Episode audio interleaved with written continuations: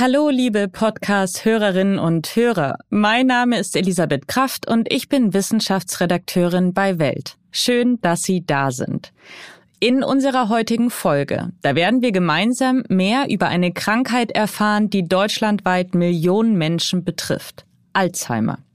Welche Tipps helfen wirklich, um ihr vorzubeugen? Und welche Rolle spielt dabei Ernährung? Außerdem möchte ich der Frage nachgehen, ob Menschen tatsächlich an einem gebrochenen Herzen sterben können. Also bleiben Sie dran. Aha. Zehn Minuten Alltagswissen. Ein Podcast von Welt. Sie erinnern sich sicher, in einer unserer ersten Folgen, da hat mein Kollege Julian A.E. darüber gesprochen, was im Gehirn passiert, wenn wir altern. Damals haben wir gelernt, Menschen bauen im Alter zwar kognitiv ab, gleichzeitig bilden sich in unserem Gehirn aber stetig neue Nervenzellen. Das Gehirn von Älteren ist also kein verfallendes Organ, sondern lern- und wandlungsfähig.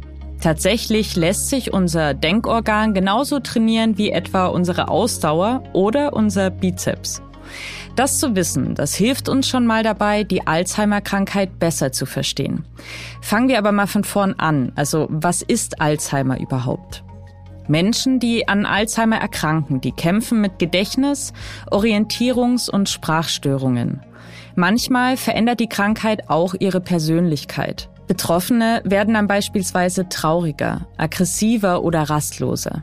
Tatsächlich wissen Forschende noch immer nicht genau, wie die Alzheimer-Krankheit im Gehirn abläuft. Fest steht jedoch, sie führt zu einem Abbau von Nervenzellen. Dadurch schrumpft das Gehirn um bis zu 20 Prozent. Grund dafür sind Eiweißstoffe, die sich im Gehirn ablagern.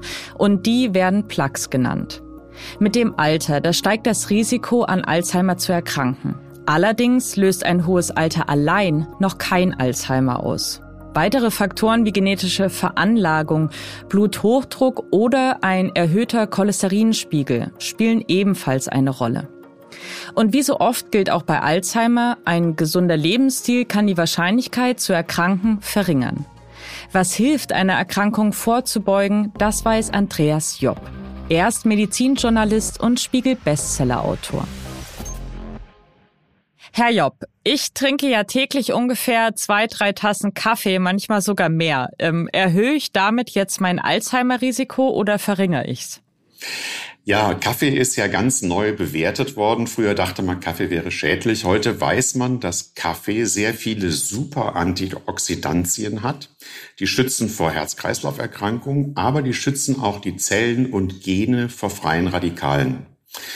Drei, vier Tassen sind eher gesund und wenn man sich das über einen Zehn-Jahres-Zeitraum anschaut, gibt es eine australische Studie, die zeigt, dass weniger der gefalteten Alzheimer-Eiweiße, diese Beta-Amyloide im Gehirn deponiert werden, wenn man viel Kaffee trinkt. Und es gibt auch viele andere Superfoods, wie zum Beispiel Heidelbeeren, die entfernen sogar äh, diese gefalteten Eiweiße aus dem Gehirn. Und das ist ganz interessant, nämlich diese gefalteten Eiweiße entstehen in einem gesunden Gehirn, kann das Gehirn die relativ gut entfernen. Zehn Prozent der 30-Jährigen haben schon äh, diese gefalteten Eiweiße und die Hälfte der über 50-Jährigen hat diese gefalteten Eiweiße.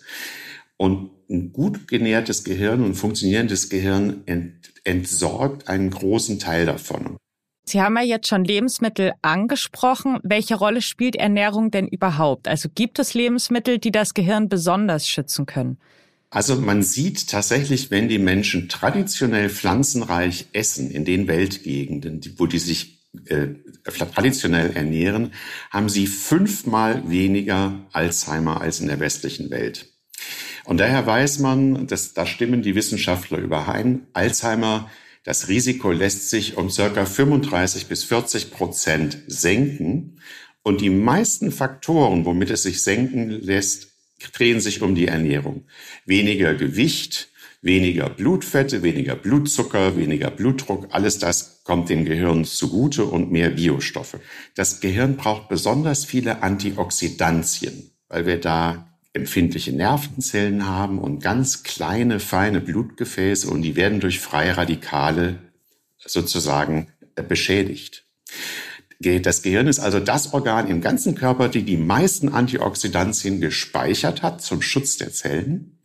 Und interessanterweise sind das rote und grüne Pigmente, zu 70 Prozent rote und grüne Pigmente, die da an sich ansammeln, die Neuroantioxidantien, und die stecken in dunklem Obst, dunklen Beeren, dunklem Blattgemüse. Also wenn Sie einkaufen gehen, nicht den hellen Blattsalat, äh, Eisbergsalat, sondern den dunklen Rucola. Da stecken die drin.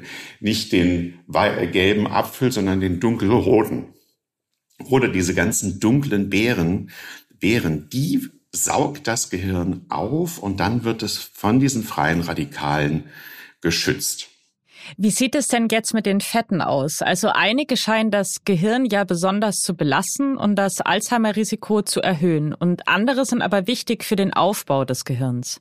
Im Grunde genommen, ganz grob gesprochen, was dem Herzen an Ernährung gut tut, tut auch dem Gehirn gut. Weil wir haben diese feinen Blutgefäße, wenn die zuschmoddern mit gesättigten Fetten, dann drehen sie dem Gehirn die Luft ab. 1200 Liter Blut gehen da rein, 70 Liter Sauerstoff. Und wenn diese kleinen Gefäße sich zusetzen, kommt einfach viel, kommen viel weniger Nährstoffe rein. Und das Gehirn, äh, tatsächlich geht dann die Demenzrate, das Risiko für Demenz um 40 Prozent hoch. Für Alzheimer verdoppelt sich das Risiko mit gesättigten Fetten, gesättigten tierischen Fetten. Und gleichzeitig, und das ist ganz interessant, es gibt so eine Art Spülmaschine fürs Gehirn, wie Giftstoffe aus dem Gehirn wieder rauskommen. Das hat man erst ganz neu entdeckt. An der, am Rand der Gefäße werden diese Giftstoffe wieder rausge, rausgespült, unter anderem diese gefalteten Eiweiße. Und auch da, wenn die Gefäße kaputt sind, dann klappt das nicht mehr. So, dieser Gefäßschmodder steckt in Käse, Wurst, vielen Fetten, äh, und in dem Cholesterin, das ist wie so ein Kleister, der nicht nur die Gefäße zukleistert, sondern auch noch die Nervenzellen angreift. Das sollte man ver vermindern. Genau, die guten Fette, das wäre Omega-3, die mediterranen flüssigen Öle, die äh, schaden dem Gehirn nicht und vor allem sind sie der Baustoff fürs Gehirn. Und da geht dann halt auch die Alzheimer- und Demenzrate mit viel Omega-3 geht runter, weil je mehr wir von dem Omega-3 ins Gehirn einbauen, je besser und äh, transportfähiger ist die gesamte Struktur im Gehirn. Viele sind ja schon, würde ich mal sagen, verwirrt über die unterschiedlichsten Ernährungstrends und Empfehlungen. Gibt es denn die eine gute Ernährung, die alles zusammenbringt und trotzdem schmeckt? Genau, das ist eigentlich die mediterrane Ernährung, also traditionell mediterrane Ernährung, sprich nicht Fleisch und, und fetten Käse da drin, sondern Obst, Gemüse, das möglichst dunkel, viel Fisch, ähm, Hülsenfrüchte, Jetzt haben Sie ja auch schon das Alter angesprochen. Gibt es denn eigentlich äh, das perfekte Alter, um mit der gesunden Ernährung für das Gehirn anzufangen? Lieber früher als spät, denke ich mal, oder? Absolut, weil sie schützen ja das Gehirn nicht nur vor Alzheimer, sondern machen das Gehirn auf dem Weg auch äh, leistungsfähiger. Das heißt, sie haben, sie haben eine bessere Gehirnleistung, ein besseres Gedächtnis, sie sehen weniger Depressionen, sie sind stimmungsstabiler und es wirkt sich auf die Stressresistenz aus. Also es ist nicht nur immer das Ende der Fahnenstange in 20 Jahren profitiere ich davon, sondern sie profitieren jetzt schon davon über ein richtig gesundes und funktionsfähiges Gehirn, was nicht stressanfällig ist. Das war Medizinjournalist Andreas Jopp. Vielen Dank für Ihre Expertise. Danke. Warum machen wir das? Psychologische Phänomene erklärt. Ich möchte Sie jetzt mal bitten, sich an den schlimmsten Liebeskummer zu erinnern, den Sie jemals hatten. An Ihre erste Trennung zum Beispiel. An das erste Mal, dass Sie verlassen wurden oder betrogen. Wissen Sie noch, wie Sie sich damals gefühlt haben? Und ich meine wirklich gefühlt. Also ich zum Beispiel, ich erinnere mich daran, dass mein Herz und mein Magen richtig wehgetan haben. Und ich das Gefühl hatte, kaum atmen zu können. Verglichen mit dem, was Menschen erleben, die am Broken Heart Syndrom erkranken, ist das, was ich damals gefühlt habe, noch vergleichsweise angenehm. Das Broken Heart Syndrom ist eine Funktionsstörung der linken Herzkammer. Sie wird durch großen emotionalen Stress ausgelöst. Zum Beispiel durch eine unerwartete Trennung oder den Tod eines wichtigen Menschen. Aber auch andere traumatisierende Ereignisse, zum Beispiel ein Gewaltverbrechen. In seltenen Fällen kann auch positiver Stress, zum Beispiel eine Hochzeit, ein Auslöser sein. Häufig wird die Herzmuskelerkrankung fälschlicherweise für einen Herzinfarkt gehalten. Die Symptome, die sind sich nämlich zum Verwechseln ähnlich. Betroffene haben Probleme zu atmen. Sie haben mitunter sehr starke Schmerzen und spüren so ein enge Gefühl in der Brust. Oft sinkt ihr Blutdruck, ihr Herzschlag wird schneller. Sie schwitzen, ihnen wird übel und sie erbrechen sich. Im schlimmsten Fall kann das Syndrom sogar Herzrhythmusstörungen verursachen, die das Herz zum Stillstand bringen können. Es stimmt also, in seltenen Fällen, da kann es passieren, dass Menschen, die einen schmerzhaften Verlust erlitten haben, daran sterben. Die meisten Betroffenen aber, die werden wieder gesund. Denn von allen Herzmuskelerkrankungen hat das Broken Heart Syndrom die beste Prognose. Die Symptome, die legen sich nämlich oft schon nach wenigen Stunden. Dauerhafte Schäden sind eher selten. Und bei den meisten normalisiert sich die Herzfunktion bereits nach einigen Wochen ohne Stress wieder vollständig. Und das Broken Heart Syndrom, das heilt ohne weitere Folgen ab. Sollten Sie also mal wieder so richtig schlimmen Liebeskummer haben, dann verlangen Sie sich und Ihrem Herzen nicht zu viel ab. Erlauben Sie sich stattdessen lieber Ruhe und Erholung.